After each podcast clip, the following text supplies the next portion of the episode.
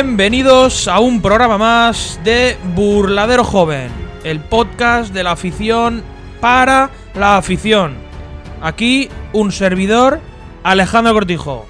Y como siempre, a mi lado, Fernando García.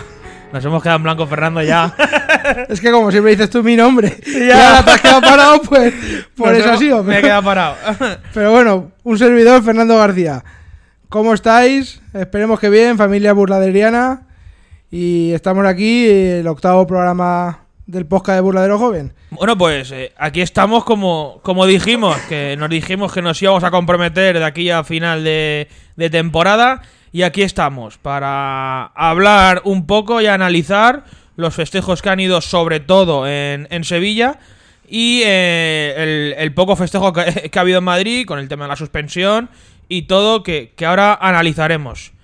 Recordar también que nos podéis seguir en redes sociales, Instagram, Facebook y Twitter, buscando eh, Burladero Joven. Ahí nos podéis seguir y cualquier cosita que os podamos ayudar o para mejorar el programa, igual. Os ponéis en contacto con nosotros y sin ningún tipo de problema lo hablamos y lo comentamos, Fernando. Eso es, exactamente. Y como ya sabéis también, nos podéis escuchar tanto en Evox como en Spotify. Eso es. Y a lo tonto, a lo tonto, pues ya llevamos ocho programas, este es el octavo. Sí, ¿no? Y... ¿Quién nos lo iba a decir a nosotros? Y esperemos que os gustara el último programa con, con José Otero, que no tuvo, no tuvo señales, uy, señales, pelos en, pelos en la boca, el, el banderillero y gran eh, torero José Otero, que por cierto el, el otro día toreó en, en Andorra eh, la corrida de los Maños a cargo de, de Imanol Sánchez, que le querían vetar, como dijo en el programa, pero al final, eh, gracias a los abogados y a la justicia, eh, pudo torear el otro día en, Andorra. Y hay que darle gracias también a, los abogados que están ayudando, haciendo frente a todas esas injusticias que, estaban haciendo y siguen haciendo los banderilleros después de, de lo de Villaseca de la Sagra. Pues sí, una alegría que José Otero pudiera volver a torear en Andorra. Pudimos verle ahí en directo y, y nada, que se hiciera justicia y esperemos que se siga haciendo justicia con los demás banderilleros y, y picadores que estuvieron en Villaseca. Y gracias a toda la afición y a todos los que habéis escuchado el programa de José Otero, que ha tenido una, una gran repercusión, la verdad. Así que nada, eh, sin más dilación, arrancamos el programa. We'll go on getting back, on getting back, getting on getting back.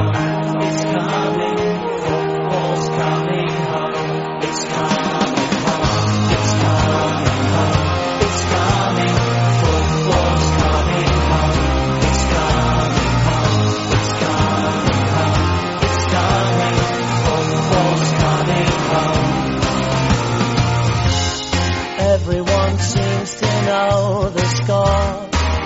They've seen it all before. They just know they're so sure that England's gonna throw it away, gonna blow it away. But I know they can play, cause I remember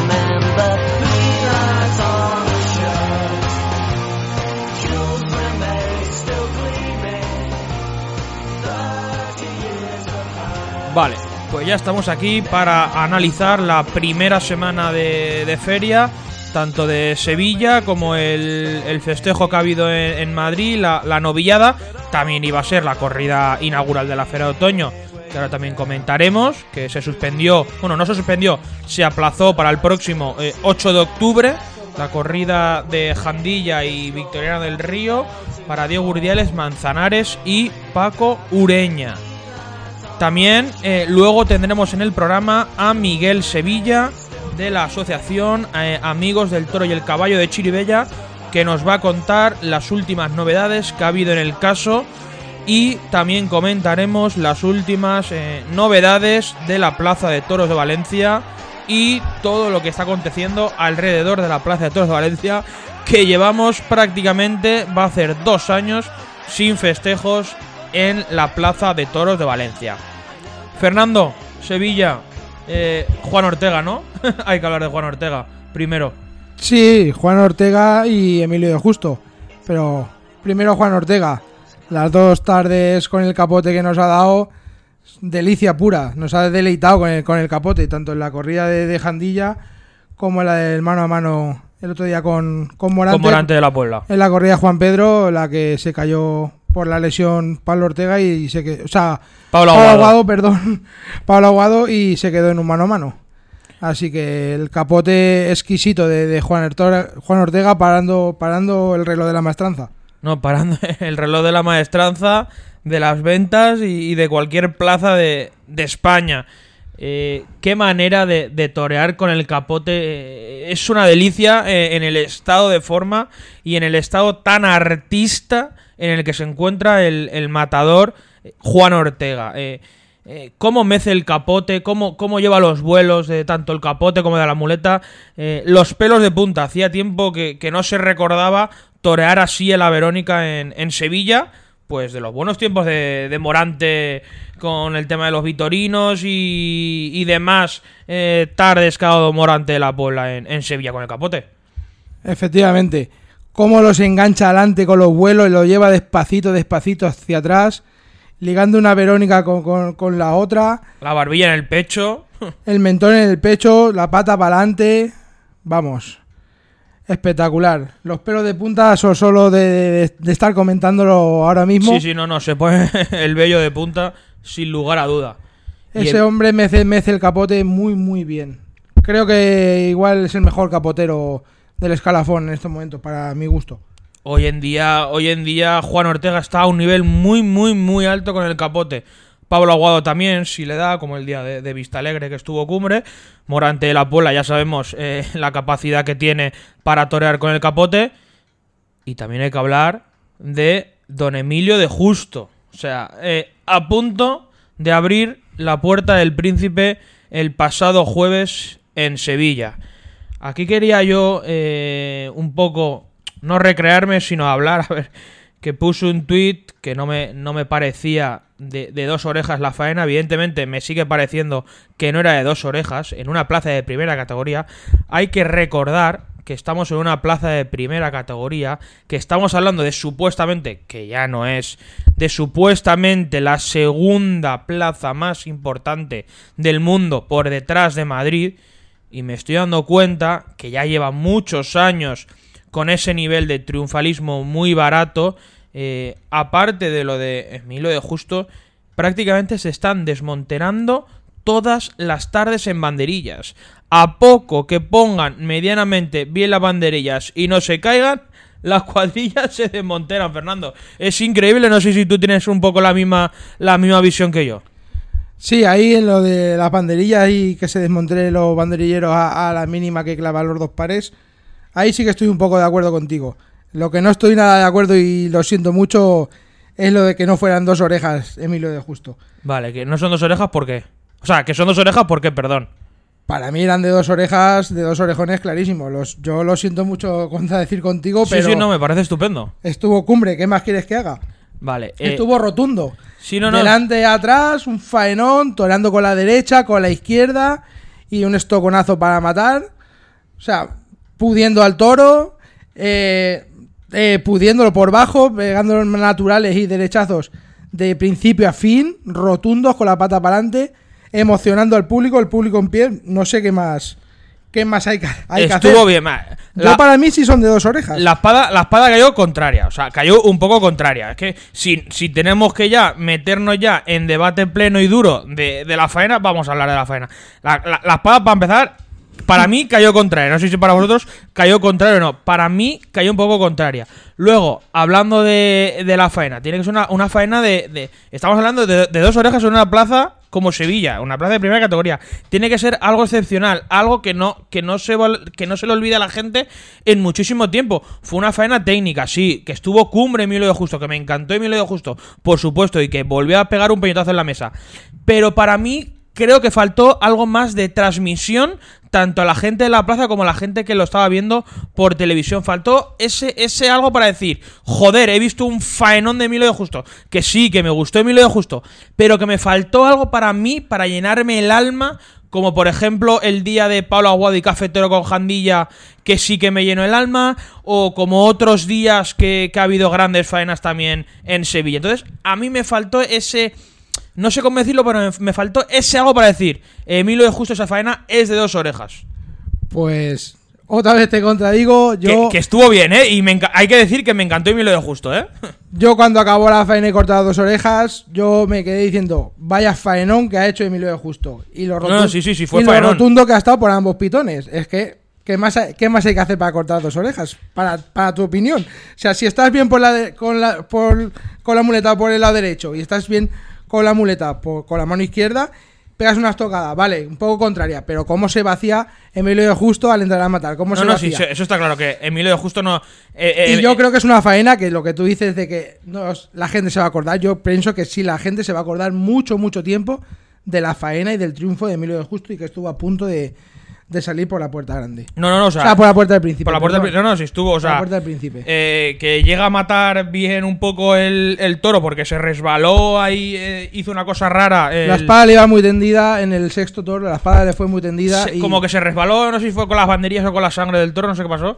Pero que si mete la espada abre la puerta del príncipe, ¿eh? O sea, y, y para mí no era tarde de puerta del príncipe, pero, o sea, eh, pero no es porque sea Emilio de Justo, o sea, que me encantaría que Emilio de Justo abriera la puerta del príncipe o cualquier torero, pero que se lo ganara en el ruedo realmente. Que está claro que Emilio de Justo viene de, la, de la Francia dura, de, de estar en el, en, el, en el banquillo mucho tiempo y que se ha ganado. eh, con constancia, con trabajo y sobre todo se lo ha ganado en el ruedo de estar ahí donde está. Y, y le deseo lo mejor a Emilio de Justo. Y, y yo creo que a lo mejor también pongo el nivel un poco más alto con Emilio de Justo porque creo que le veo capacidad eh, y cualidades más que de sobra para, para volver a pegar un aldabonazo como ya hizo en, en las ventas eh, a principio de julio que también se lo por la puerta grande y hay que recordar que le queda también la tarde de Madrid, o sea que puede volver a salir por la puerta grande de, de Madrid. Eh, que Emilio de Justo estuvo bien, sí, que emocionó, sí, que me faltó algo para que fuera dos orejas, también. Eh, está al nivel como está en Sevilla, es que está muy bajito, claro. Si, si comparamos las otras faenas que le dan una oreja o dos orejas con la de Emilio de Justo, evidentemente la faena de Emilio de Justo es de dos orejas, por supuesto. Ahora, si realmente tenemos que comparar la faena de Emilio de Justo y todas las que se hacen en una plaza de primera categoría, pues creo que la gente debería tener un poquito más de rigor, más de exigencia, porque estamos en Sevilla y ahora también estamos en, en Madrid. Entonces creo que la gente tiene que ser un poquito más exigente, pero por, porque hay capacidades de sobra para ser exigente con ese tipo de toreros. Y luego que la correa de Victorino pasaba por la muleta, pero que tampoco sale ese Victorino duro que nos gusta, tobillero, como no nos gusta ver a nosotros. Salieron, la Correa de Victorino estuvo muy, muy diferenciada. Tres toros Sí, que no dijeron primera nada. y segunda parte, sí. Y tres toros, pues interesantes. El quinto se dejó. A mí no me disgustó el quinto toro. Me, me gustó. Embistió bien, se le hizo bien las cosas. Y Emilio Justo, volviendo al tema de Emilio Justo, lo está demostrando tarde tras tarde. Sí, no, no, Los aldabonazos que está pegando y que le está mojando la oreja a cualquiera que se le ponga. Sea cartele con él. Y en Madrid estoy convencido que al Juli. Igual me equivoco, pero estoy convencido que en Madrid al Juli le va- Julio y Juan Ortega, ¿eh? y va- Juan Ortega y Emilio de Justo la tarde de García Grande. le va a mojar bien la oreja. Así que me quedo con Emilio de Justo claramente. No, no, sin duda, Emilio de Justo y Juan Ortega son los primeros grandes nombres propios de, de este San Miguel de Sevilla. Y si no te parece que lo de Emilio de Justo era casi puerta, puerta del príncipe, si te parece lo, Hablamos. lo de Miguel Ángel Pereira de ayer, que para el maestro Emilio Muñoz de los micrófonos de Plus era tarde de puerta del príncipe. Si te parece, te quedas con esa puerta del príncipe. Ese es el problema. Ese es el problema de todo. No me claro, fastidies, anda, no me fastidies. Claro, comparamos. Claro, es que el tema es que comparamos la- las faenas, en este caso de, de Pereira, de Roca Rey y demás, que simplemente ya por ponerse delante y por pegar cuatro o cinco pases ya le da las dos orejas.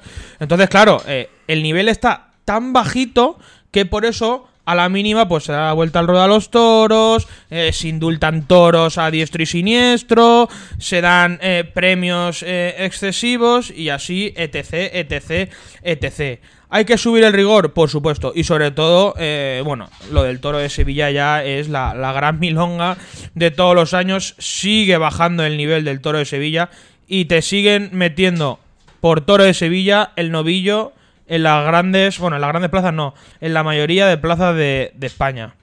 Fernando. Para mí, para mí la, la novillada de ayer de, de Fuente Imbro está mucho mejor presentada que, que la corrida de, de Sevilla de ayer de, de García Grande. Y eso, y eso que la, que la de Fuente Imbro no fue excesivamente, eh, que no estuvo bien presentada del toro para lo que es el novillo y el tipo de, toro que sale en Madrid, ¿eh? O sea que fíjate cómo está el nivel en cuanto a la presencia de, de toros en las grandes ferias, como son Sevilla y Madrid. En este caso, que se debería de ver eh, las los mejores toros de las camadas de todas las ganaderías.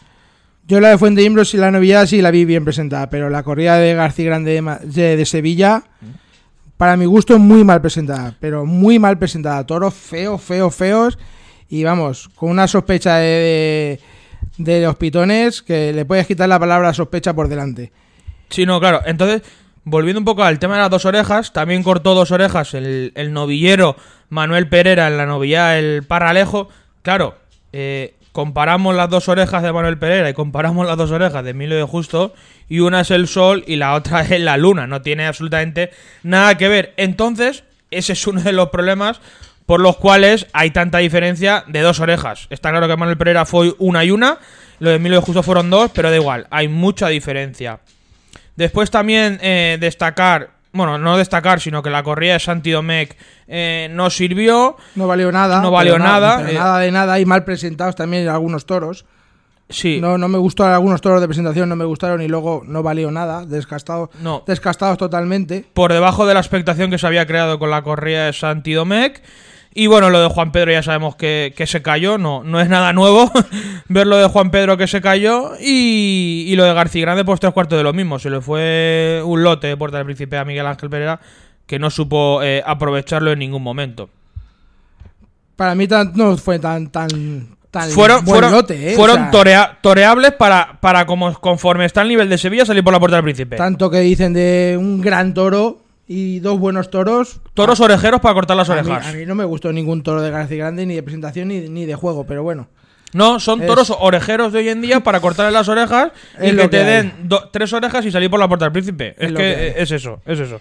Y poco más, poco más que destacar de, de Sevilla, lo que tú has dicho, las dos orejas de Manuel Pereira, que gustará más, gustará menos, pero es un chaval que por lo menos se pone, quiere, está en novillero, como muchas veces reclamamos, y Tiene hambre, tiene hambre. tiene hambre y se lo deja todo en el ruedo, y a veces, a veces torea bien, a mí cuando se pone a torear a mí me gusta. hay veces, hay veces que torea No, no, bien. es, es verdad, otras Hay veces se pone de rodillas para triunfar y con el, demostrar el hambre que tiene y las ganas que tiene, y otras veces cuando se pone a torear, a mí sí que me gusta como torea.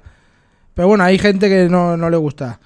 Pero Si no, quizá a lo mejor está, le está pasando factura llevarle quien le lleva, que en este caso es, es Juan José Padilla, que para unas cosas está siendo bueno en el tema de que está toreando mucho, evidentemente gracias a estar con, con Juan José Padilla, y luego artísticamente, bajo mi punto de vista, creo que no le está beneficiando el estar tan cerca de Juan José Padilla.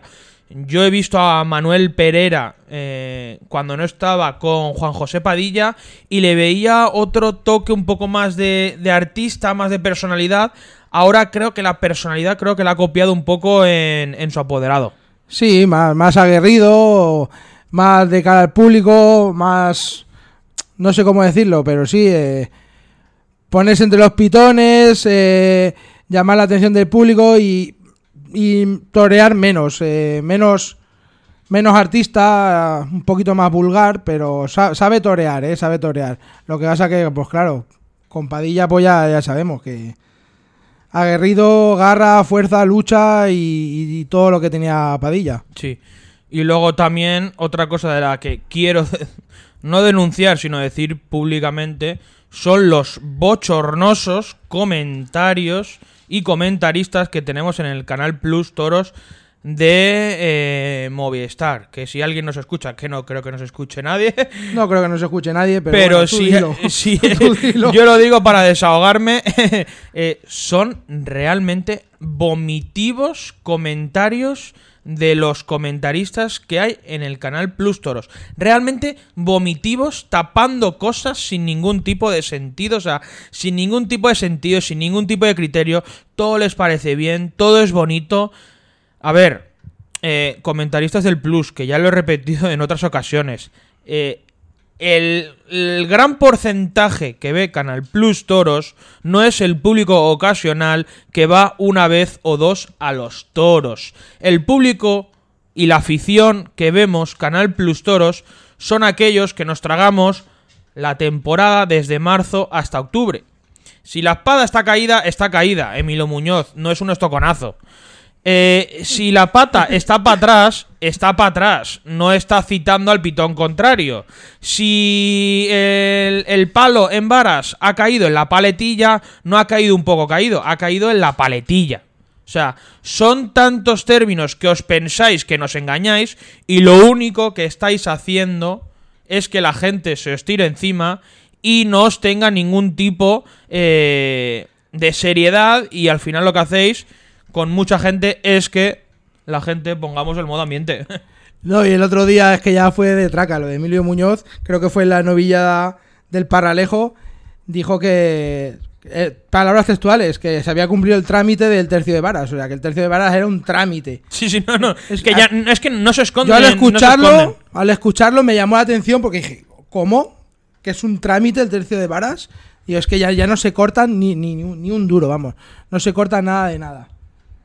No, no, no, que es, es que es una verdadera vergüenza y, y- y que, y que no se puede tolerar eso. Entonces, lo mejor es poner sonido ambiente y que la corrida vaya traf- transcurriendo y ya está. Porque es que si no, si escuchas los comentarios, parece que estás viendo otra corrida totalmente diferente. Y, y- y- y tú piensas, Juan Aficionado, ¿realmente estoy viendo la corrida que me está comentando este hombre o esta señora? ¿O, o yo es que estoy loco? no, es que al final parece que, que nos volvemos un poco tarumbas. Como la de García Grande de Sevilla. Yo pensaba que estaba viendo otra corrida diferente a lo que estaban comentando ellos. Yo me estaba poniendo, me estaba poniendo malo de todo lo que estaba escuchando y viendo a la vez yo y escuchándoles a ellos. Era, era increíble, me estaba poniendo malísimo. Tenía un cabreo, va- vamos, No, no, descomunal. no, que sí, que sí, que sí, no, no, no, es que te pones, Descomunal. te, pone, te pones muy, muy cabreado. Como también me cabrea y mucho lo que pasó el viernes en Madrid. Vamos a ver, con el tema de la suspensión.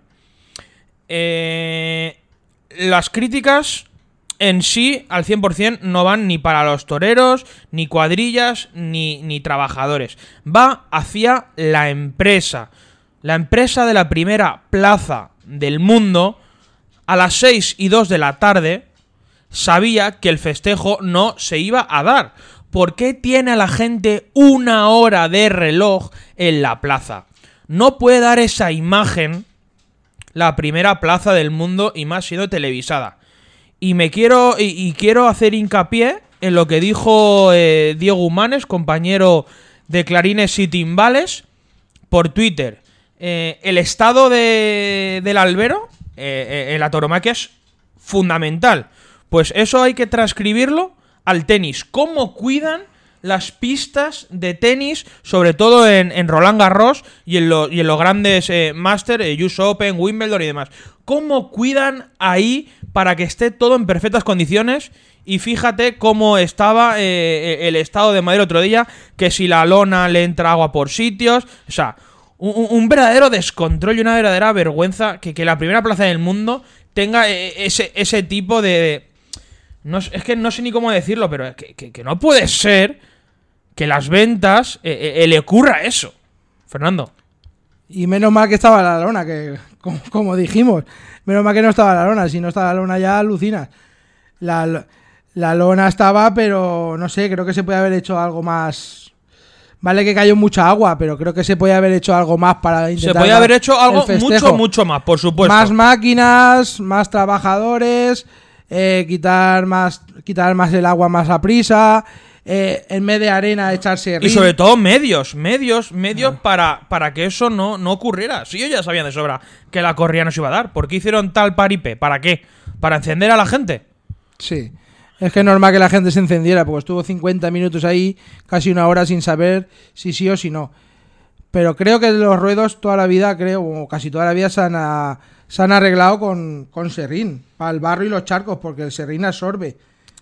Echar sacos de serrín, muchos sacos de serrín, quitar el agua y echar serrín. No echar más tierra encima, que lo único que haces es, digamos, pues remover Sí. remover barro con barro y se forma más barro. Entonces, creo que se podría haber trabajado un poquito más respecto a máquinas y eh, respecto al Serrín. Entonces, al final, claro, claro, las críticas van sobre todo a la empresa. Hacia toreros y demás también, sí, en menor medida, por supuesto. Eh, no vamos a entrar a valorar si el terre o sea, si el estado del albero estaba bien, estaba mal. Cada uno tendrá su opinión. Eh, ¿Se puede torear? Pues posiblemente sí o posiblemente no. ¿Que a lo mejor con otros toreros el festejo se hubiera dado? Pues posiblemente sí. ¿Que estaban esos toreros y por eso el festejo no se dio? Pues también. Al final, aquí es un poco un cómputo de todo. Pero bueno, eh, la, corrida se ha aplazado para el próximo 8 de octubre, eh, viernes, eh, en las ventas. Y al final sí que se dio, y al día siguiente ya se dio la, la novillada de Fuente Imbro, que se fue con, con las orejas puestas, sobre todo el, el lote de Manuel Díaz Legarde, sobre todo el cuarto, un, un interesante novillo de Fuente Imbro, que se le fue por, por completo a Dios le guarde. Y qué manía tienen novilleros y toreros y demás de dar vueltas al ruedo por su cuenta, Fernando, simplemente porque te la piden eh, tu peña, tus amigos y, y tu familia. Eh, hay que ser un poco eh, más cautivos. Estamos, sobre todo, si que lo hagáis en los pueblos al final, entre comillas, no pasa nada. Pero que lo hagáis en las ventas y más televisado, pues qué queréis que os diga, cortaros un poquito. Claro, eso de, de la vuelta al ruedo por, por su cuenta. Que luego en la crónica queda muy bonito. Sí, vuelta al rodo de oreja. Y la gente dirá, hostia, vuelta al rodo de oreja. Está a punto de abrir la puerta grande. Pero es que la puerta grande estaba muy, muy lejos. Claro, que lo hagan en pueblo, pues tira que te va. Porque ahí lo ve poca gente o tiene menos repercusión. Pero en la plaza más importante del mundo, pues se deberían, se deberían cortar un poco. Y, y lo del tema de- del agua, ya acabo yo con mi, mi opinión. Yo creo que tal y conforme vimos el ruedo, no estaba, estaba impracticable, no estaba para torear. Aquello hubiese sido un peligro. Y quizás con otros toreros, con otros toreros hubiese ido para, para adelante la corrida. Pero sinceramente yo en mi opinión creo que no estaba el ruedo para torear y jugarse la vida más todavía así porque sí, a lo tonto creo que era mejor el aplazamiento. Y nada, respecto a la, a la novillada, se le fue un cuarto novi que le cortó una oreja, pero era de lío, Nah, de- eh, eh, era, era de puerta grande. era de lío gordo, de puerta grande. Orejero, un toro, un novillo orejero. Se venía de largo, eh. Sí. El novillo tenía su casta, eh. No, no era el típico bobo que se dejaba torear. Se venía de largo, con emoción, con transmisión. Se le podía haber sacado bastante más partido del que se le sacó Manuel Dios le guarde. Pero bueno, también son novilleros que, que son, no, no tienen el rodaje todavía hecho como, como una figura del toreo. Pero bueno, eh, a mí es que Manuel guarde no, no me acaba, no, no, no me transmite mucho, no me dice nada. Y se le recordó también la vuelta al ruedo Su lo de oreja- Villaseca, ¿eh? Exactamente. Se les, yo creo que se le recordó y se le achacó ahí un poco también en la ausencia de en Villaseca. Madrid, se- Madrid no perdona. Que se quitara. Ma- Madrid no perdona, no. No estuvo mal, pero podía haber sacado más partido a su lote. Fonseca un poquito atropellado con el lote y Manuel Pereira también un poquito atropellado que cogió, bueno, no cogió, sino tuvieron ahí varios revolcones eh, el uno y el otro. Eh, esperemos que, que estén bien y, y pronto podamos volver a verles. Estuvieron un poquito atropellados. Sí, un, un sobre poco. todo Pereira, Manuel Pereira, pero los cojones de, de Isa Fonseca ahí quedaron presentes. Sí, eso- Es la plaza más importante del mundo, ¿eh? Menos cojones no, no, si cojones el mexicano le ponen tiene el novillero este. Tiene, tiene unos cojones, pero bien grandes. Y por el pitón izquierdo es su primer novillo, el segundo de la tarde. No tenía ni un pase, el- se puso el chaval y lo levantó por los aires varias veces. Es que iba, iba a por él, el novillo por el, por el pitón izquierdo. Sí. Así que eh, más o menos hasta aquí ha sido nuestro análisis de la primera semana de Sevilla y, y del festejo que ha habido en las ventas. Y ahora a continuación ya hablaremos con Miguel Sevilla y que nos cuente todas las novedades acerca de Valencia y Chiribella. Continuamos el programa.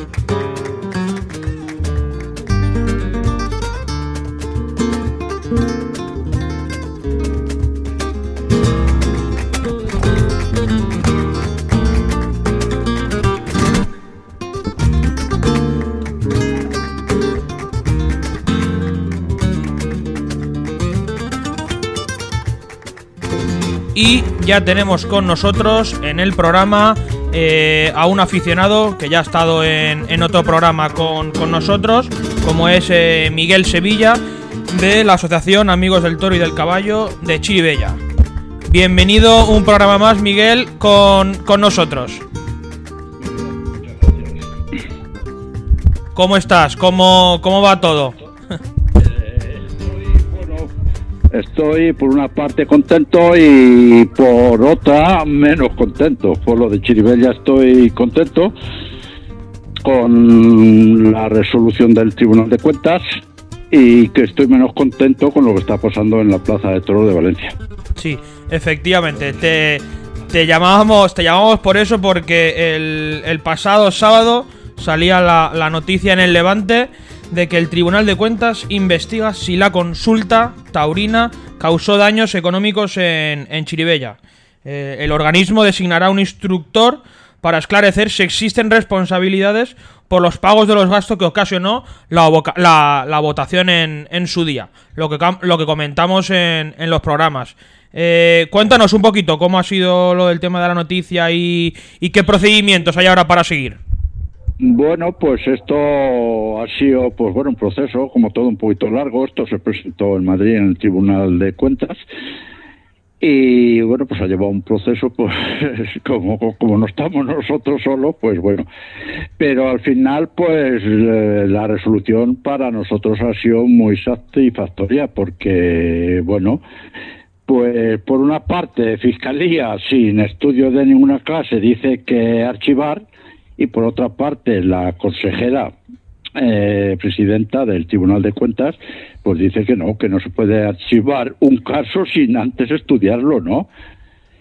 Eh, ellos, claro, ellos no son jugadores, ellos son pues investigadores y, bueno, pues como tú bien has dicho, eh, manda nombrar un jefe instructor para que estudie el caso y a ver si puede haber delito contable. Nosotros creemos que lo puede haber porque el dinero que se gastó en esa participación, más los honorarios del letrado del defensa del señor alcalde, pues todo han ido a costa de las arcas públicas, con lo cual sumaban los 11.335 euros. Para nosotros, claro, nosotros no somos jueces. Para nosotros, pues puede haber un delito contable. Porque, claro, si este que el señor se lo gasta de su bolsillo, pues, pues se lo puede gastar en lo que quiera, ¿no? Efectivamente. Pero el problema es que es dinero de las arcas municipales, que es de todo el pueblo, y por eso está nuestra denuncia. Entonces, bueno, pues ahora nombrarán jefe instructor, hará la instrucción, eh, supongo que hará preguntas, eh, también refleja que ya el Tribunal Superior de Justicia nos dio la razón y decía que la participación ciudadana era ilegal. Entonces, pues se han gastado un dinero en algo que es ilegal, como ya lo dice el TSJ de Valencia. Y bueno, pues a la espera de esta instrucción y si hay que celebrar el juicio, pues bueno, pues a ver, a ver, estamos muy con que se, se termine de hacer justicia en este proceso. Ahora, ahora lo que os toca a vosotros es eh, esperar noticias eh, acerca del Tribunal de Cuentas y a ver si os tienen que hacer alguna pregunta a vosotros o alguna pregunta al respecto de los trabajadores del ayuntamiento o, o demás, ¿no? Bueno, ahí el tema es, en- claro, nosotros siempre eh, el trabajo lo está haciendo nuestro letrado, don Eduardo Breña, que está haciendo un trabajo magistral. Y bueno, él fue el que nos comunicó la noticia, concretamente me la comunicó el jueves, de que había, en fin, lo mismo que nosotros nos lo comunicaron, pues al señor alcalde también se lo han comunicado. Y bueno, pues ahí nosotros decimos, bueno, nuestro Estado dice que ahí eso se llevó a pleno y ahí votaron una serie de personas eh, del equipo de gobierno y todos votaron en contra de, de hacer los toros. en- en Chiribella. El 7% Entonces- de la población votó. Eh, vamos a ver, ahí hubo, bueno, vamos a ver, ahí votaron los palmeros, los de siempre, ¿no? Y ellos, pues, claro, cada uno vota lo que quiere, pero todos iban condicionados. Pero bueno, que, que no me preocupa lo que haya votado la gente. Ellos votaron no, pues en conciencia, pues vale. Pero ahora la justicia ha dicho que eso está mal hecho. Y ahí, pues, ya no es parte implicada solo el alcalde. Es parte implicada todo el equipo de gobierno que votó no a los toros. Efectivamente. Claro. O sea que, que ahí pues todos deberían de ser responsables y entre todos reponer el dinero que se malgastaron y reponerlo a las arcas municipales para que se gaste, pues mira, como yo llevo machacando con el alcalde, en rebajar los bordillos de... Me salgo un poco del guion. Yo le digo al alcalde que ese dinero se podía haber gastado en rebajar los bordillos de las aceras que tenemos 140 pasos cebra en Chiribella sin rebajar los bordillos, con lo cual las personas mayores que van con andadores, las mujeres que llevan los carritos de los bebés, los carritos de las compras, y es el pueblo más abandonado que tenemos en la comunidad valenciana. Y yo le digo al alcalde, ¿cuántos bordillos hubiesen rebajado con esos once mil y pico de euros? Pues se han rebajado Muchos, muchos. 20, 40. De eso se beneficia el pueblo, no Claro. de la participación ciudadana, ¿no? Claro. Y que, y esa, esa, esa es la lucha. y que la votación popular, eh, como la palabra indica popular, eh, votó el 7% del pueblo y eso... lo que te he dicho anteriormente. Eso no- no es- son la no debería de ser ellos, válido. Los simpatizantes de ellos. Y bueno, a nosotros ha habido gente un poco ignorante. Es que si hubierais ido vosotros a votar, eh, pero, pero ¿cómo vamos a ir a votar nosotros? No, algo que ya lo tenemos denunciado. O sea, ya nosotros ya el tema lo tenemos en los juzgados, era absurdo. Entre otras cosas, porque ahí va a salir lo que ellos quisieran. Porque ¿quién custodiaron las urnas? Ellos. Claro. o sea, y, y bueno, pues no era una pérdida de tiempo, más que nosotros nos fuimos al grano, a la justicia. Le diga a la justicia lo que tenga que decir. Y ahí hemos estado. Sí, sí, no. eh, Eh, estamos satisfechos porque creemos que, bueno, que es lento, pero pero las cosas, pues la justicia nos está dando la razón. Ahora falta de matar ya la faena, como se dice en el argot taurino. Esto al final, como, como sabemos, es un proceso lento eh, y, costoso, pero bueno, que al final eh, ya hemos visto que, que tenéis las de ganar y, y que ojalá salga eh, todo a favor de, sobre todo del pueblo de Chiribella, para que devuelva ese dinero que es de la gente del pueblo de Chiribella, que eso no se lo olvide a nadie, ese dinero es del pueblo de Chiribella. hay gente de esta que les cuesta entender las cosas, cual hay que respetarlas, pero yo siempre de lo- digo lo mismo. Yo estoy pidiendo algo para mí, mis compañeros están pidiendo algo para nosotros en particular, no. Estamos pidiendo que se devuelva el dinero que es de todos, de todos, que todos pagamos impuestos. Y eso es lo que estamos solicitando, que se devuelva el dinero a las arcas municipales para que se invierta en cosas que todos los ciudadanos podamos disfrutar de ellas. Efectivamente. Y Sí.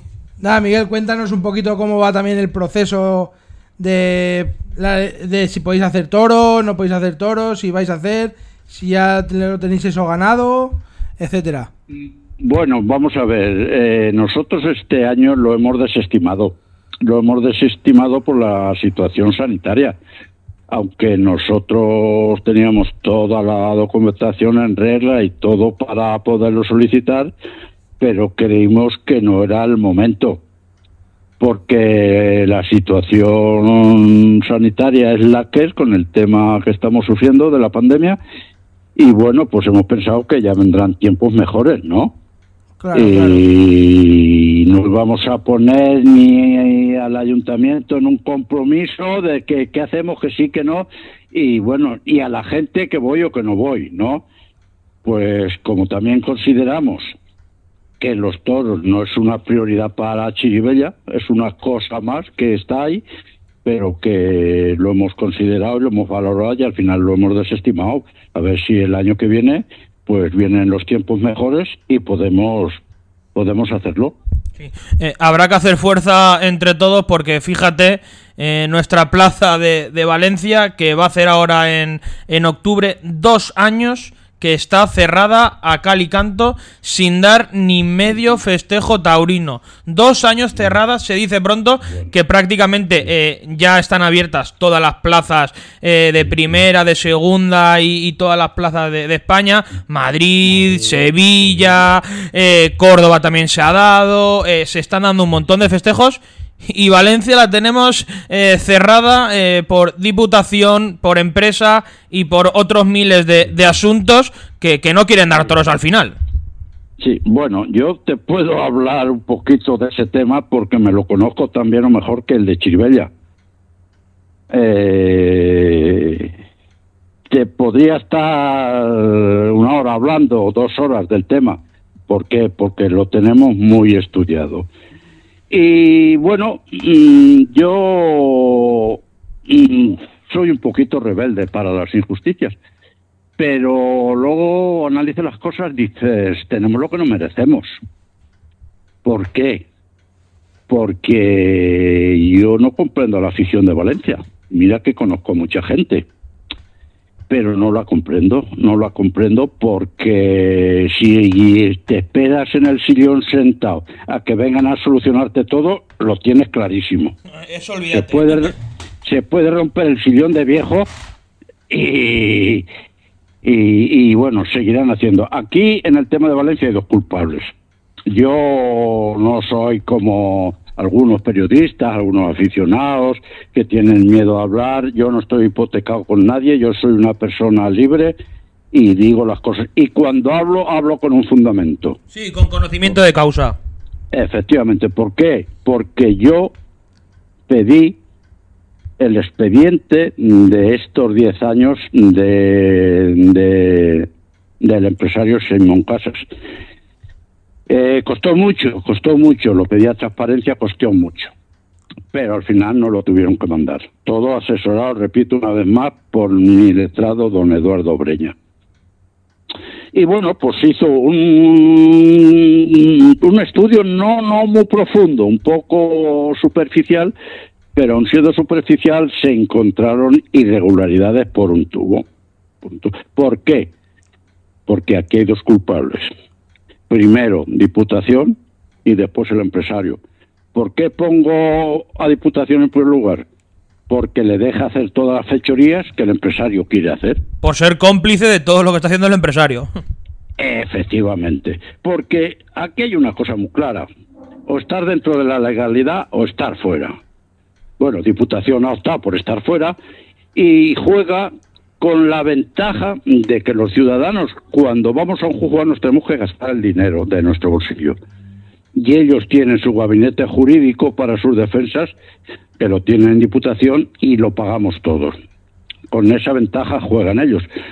Pero mira, puede salir... Una grandísima ventaja, ¿eh, Miguel? ¿Perdón? Una grandísima ventaja es esa. Hombre, claro, por supuesto. O sea, y juega a más. A mí me lo dijo. Yo hablé con el señor presidente hoy y entonces diputado al poco de tomar posesión y hablé con él personalmente en su despacho en la calle del Mar y quise hablar con él para decirle el pliego que usted ha heredado está lleno de irregularidades, lleno de irregularidades.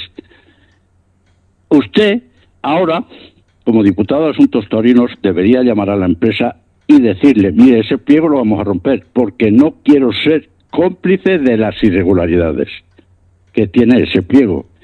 Y me dijo palabras textuales y con testigos delante, a mí tampoco me gusta, pero ¿sabe qué? Que no me voy a mover un dedo. Si usted cree que no está bien, se busca un buen abogado, se gasta su dinero y lo denuncia.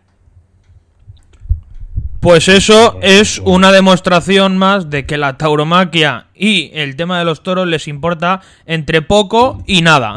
y nada, efectivamente. Entonces, como yo soy un rebelde, pero siempre con la verdad, yo me fui a un diario y denuncié las 493 entradas que se quedaban por cada festejo. Poco más y me matan, porque los compañeros de la Plaza de Toros, eh, los compañeros, eh, ojo, que por si alguien no lo sabe, yo he sido 37 años empleado de la Plaza de Toros. mire si me conozco todo lo que allí se ha avisado. Casi nada. Pues poco más y me matan, que estaba loco, que qué había hecho. Pues he hecho denunciar unos hechos que no me parecen bien. ¿Por qué los políticos tener estos privilegios? ¿Acaso no cobran sus buenos salarios para a la taquilla? Claro. Bueno, pues eh, ya me convertí en el malo de la película, pero que me da igual. Yo no debo nada a nadie y soy una persona libre. Y entonces, pues denuncio todas las irregularidades que estoy viendo. Ahora, tenemos material mucho. Y estamos en estudios y vamos a los tribunales y no vamos. ¿Por qué? Porque todo lo que ha hecho la Diputación con el señor Simón Casas para este 2021 es ilegal. Ellos firmaron un contrato por su cuenta que le prorrogaban este año en compensación del 20 por no poder haber realizado festejos taurinos. Sí, corre, eso, sí, sí, sí, sí, sí. Ilegal. Ilegal 100%. Ilegal 100%. Y ahora están contándonos la milonga, que por eso no hay toros. Primero, anuncian para julio dos o tres corridas, una noviada tal. Pero el 2 de junio reciben un escrito en la Diputación pues, en el que dice, ojo, ustedes tienen estas irregularidades. Si hacen festejos les puede caer el peso de la encima. Eso por un lado. Y otro, el señor Simón Casas, que es muy listo, eh, si yo abro la taquilla, esto va a ser un avispero de gente a devolver entradas, que no son los mil abonos de los jubilados mayores, el cual yo también tengo uno. No solamente eso, que están valorados en 110.000 110.000 euros, sino muchísimas entradas sueltas más que, me consta y ha habido gente que me ha llamado, oye, que tengo entradas, pues a esperar a ver si abren la taquilla. Es que llamo a la plaza, no hay nadie, claro que no hay nadie. ¿Por qué? Pues la Diputación no le exige que haya una persona ahí responsable para atender al público, como así lo pone el pliego de condiciones. Por otra parte, también conozco a gente que ha llamado a Diputación, oiga esto, ah, no, no, nosotros no tenemos nada que ver ahí, nosotros no sabemos nada o sea, quitándose el muerto encima, como si con ellos no hubiese ninguna responsabilidad. Entonces, Sí, que Diputación se lava las manos en todo momento. esto, todo esto que he contado está ahí. Pero yo lo hablo con las peñas, lo hablo con federaciones, lo hablo con muchísima gente y la gente va, va, va. Bueno, ahora nos hemos juntado un grupo de personas que tenemos el abono este y se ha puesto una denuncia. Se ha puesto una denuncia. Es más, hemos tenido la suerte de encontrar una letrada que nos hace el trabajo gratis y yo que lo hablo con gente, oye, ¿qué tal? Y la gente le da miedo, le da miedo. Y, y yo, yo me he pero ¿cómo puede ser la gente tan ignorante? Es que si denuncias la Diputación, oiga, ¿pero quién es la Diputación? La Diputación no somos todos. Y si hacen Somos las cosas sí. mal, los que están haciendo la gestión en Diputación, pues también habrá que denunciarlos. O sea, es que eso, eso está clarísimo. Y en esas, en esas estamos.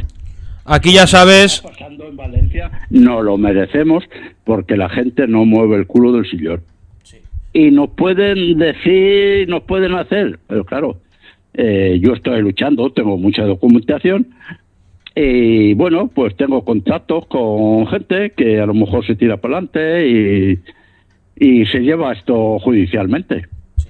Aquí ya sabes, Mi- aquí ya sabes, Miguel, que tienes, que tienes voz para denunciar todo este tipo de cosas, que te agradecemos eh, este tipo de cosas que se, que se hagan más públicas aún de lo que son y sobre todo que la gente sea consciente de toda la mafia y toda la corrupción que hay dentro de, de- esto, de, de todo este entramado. Ese es el problema, ese es el problema. Y la gente pues no lo quiere ver.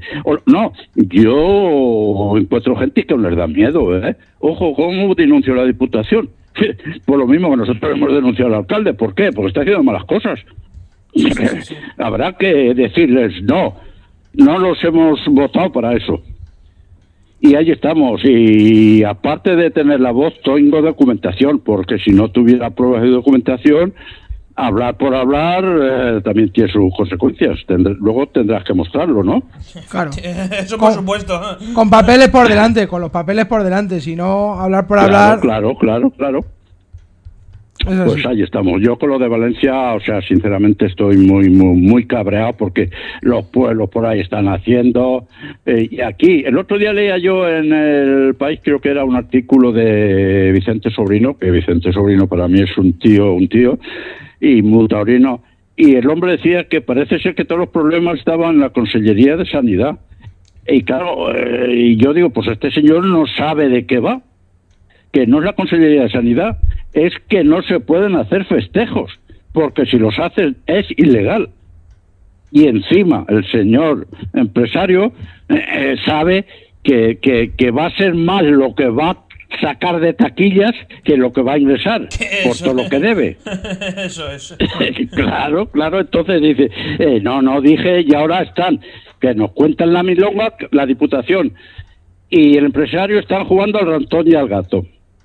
Eh, la Diputación le dice que haga festejos. Eh, él no hace, por claro, porque no puede hacerlo. Segundo, quiere que le devuelva el aval de los 60.000 euros que tiene para que él haga marcho y declara nulo el contrato que firmaron en el 2021. Pero claro, yo me río, digo, Diputación, vamos a ver, Diputación, usted lo que tiene que hacer, no darle el aval y llevarlo a los tribunales a este señor, que este señor es un estafador. Sí, así es. Es un estafador porque debe muchísimo dinero. Y, y- y claro, la gente que no lo sabe, pues se queda con la boca abierta. ¿Qué es lo que pasa aquí? Pues ya lo estoy diciendo yo públicamente. Este señor legalmente no puede hacer los festejos. Y la Diputación no le debe devolver los 60.000 euros. Ojo, que ese aval es para si hay desperfectos en el edificio, no para otras fechorías que este señor pueda cometer. Entonces, es facilísimo decir, los 60.000 euros me los quedo yo la Diputación y si los tengo que devolverte, ya me lo dirá la justicia. Y usted va a los tribunales porque es un estafador y no ha respetado a la afición de Valencia. O sea, así de sencillo. Sí, sí. Eh, Bueno, podríamos, así es. sí, sí. podríamos estar más tiempo hablando, pero bueno, yo creo que lo he explicado un poquito la situación de la Plaza de Valencia. Y está así porque nosotros queremos que esté. Sí, sí, sí. Tal cual, tal. que está dispuesto eh, de estos que van a barrera y disponen de mucho capital. Yo soy un jubilado y voy viviendo con mi pensión de jubilado. Pero a lo mejor hay un adinerado que le sobra el dinero y dice, "Ch, oye, Sevilla, vamos para adelante con esto. Pues mira, en el momento que diga vamos para adelante, es cuestión de ponernos en contacto con Eduardo Breña y, y- y- y veremos Espérate, cómo espera, lo espera, espera. Miguel, espérate que vamos a hacer, vamos a hacer un llamamiento. Eh, desde aquí hacemos un llamamiento a todos los oyentes que nos estén escuchando eh, en los programas anteriores y en este programa a que si alguien eh, está interesado en lo que está diciendo Miguel y quiere tirar para adelante eh, este proceso o que se ponga en contacto con nosotros y ya lo ponemos en contacto nosotros con Miguel Sevilla o que directamente se pongan en directo con, con Miguel Sevilla. Desde aquí, eh, desde el programa, daremos todas las facilidades para que eso eh, salga, salga adelante. Sí, sí, o sea, por muchísimas gracias y a ver si hay gente que está, o sea, yo no sé porque no he hablado con eso, con nuestro letrado, lo que eso puede costar, no lo sé, porque claro, es algo que yo no lo puedo llevar personalmente, porque lo primero que tengo que llevar para adelante es mi casa. Y mi- nosotros nos hemos gastado con lo de Chiribella, pero yo no me puedo gastar dinero con lo de Valencia. Pero si hay alguien que esté interesado, o sea, más que lo que yo diga, lo pongo en contacto con el letrado y que le explique de pe a pa costos de lo que esto puede llevar y, ponemos al francés eh, en órbita. Y a la Diputación, pues creo que están apostando muy fuerte también, porque cuando hay ilegalidades, aunque cueste mucho, al final se pagan, ¿no? Efectivamente. Así es, así es, Miguel. Así que eh, muchísimas gracias por estar de nuevo en el programa. Eh, seguiremos en, contacto y seguiremos muy de cerca tanto lo de lo de Chiribella como lo de Valencia, que, que esto no, no puede quedar así. Muchísimas gracias, Miguel, y, y estamos en contacto. voz y yo siempre dispuesto y sin miedo. Lo único que me puede pasar, bueno, pues yo digo, algún día me mandan un sicario. Pero tampoco, tampoco tengo miedo, porque yo tengo ya 73 años y ya, ya he vivido. Nosotros somos más vivió. jóvenes. Sí, pues os animo también y ya lo veo que estáis en la lucha. Y yo digo siempre la misma frase, los políticos hacen lo que los ciudadanos les dejamos que hagan. Porque a los políticos, por el hecho de ser elegidos y todo lo que tú quieras, no los elegimos para que hagan fechorías, los elegimos para que hagan política y buena gestión. Y gobiernen para todos. Ese es mi lema. Así es, Miguel. Así que nada, estamos en contacto y, y un fuerte abrazo, Miguel. Igualmente, muchas gracias. Muchas gracias. Un abrazo. Adiós, adiós. Hasta luego. Hasta luego.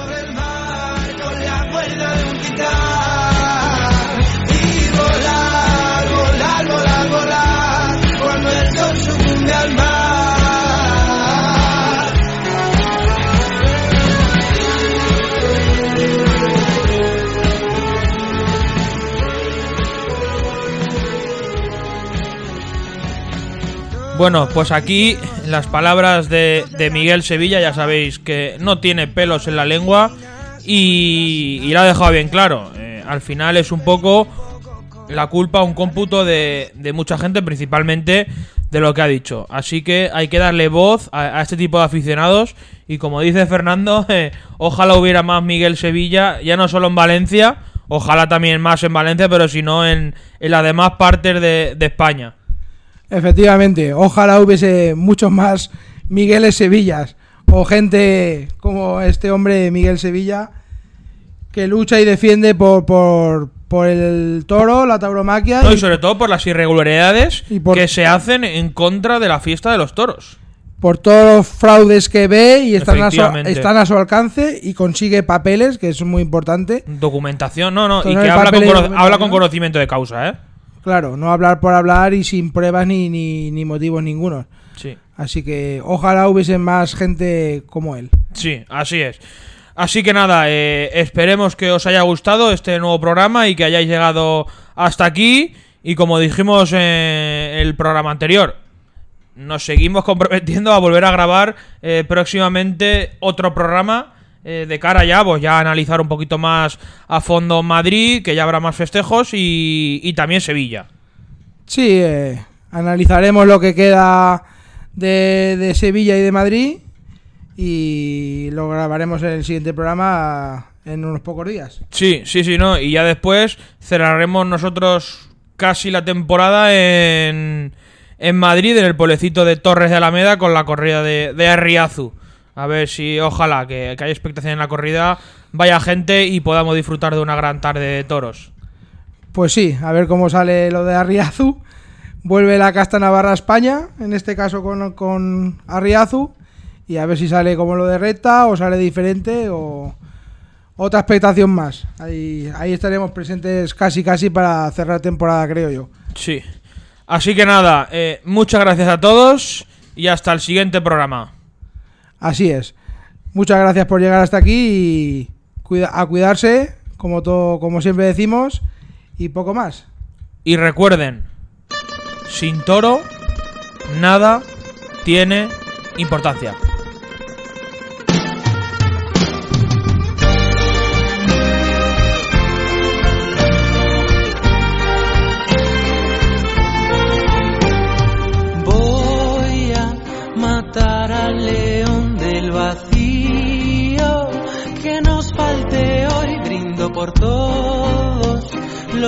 Del sol y por el vecino que nos denunció por nuestra manera de hacer rock and roll y volar que vuelen mesa para dos. Brindo por la luz al amanecer en cualquier ciudad. Solamente beso si no me ves, estaré detrás diciendo que tarde, demasiado tarde. Vamos a bailar que me arrastren a otro lugar. Si probablemente no soy abstemio y lo seré más para no joderte, para no perderte.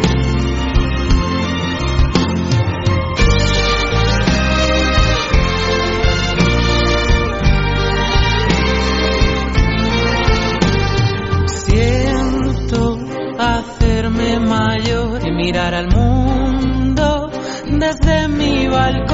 si en blanco y negro. Me encuentro a trufo de dar unos golpes. 402 y a reír despierto vivir sin soñarlo. Revisando el caso ya no es para tanto. Brindo por la luz al amanecer en cualquier ciudad. Solamente beso si no me ves, estaré detrás diciendo que tarde, demasiado tarde. Vamos a bailar hasta que me arrastren a otro lugar. Si probablemente no soy abstemio y lo seré más para no joderte, para no perderte.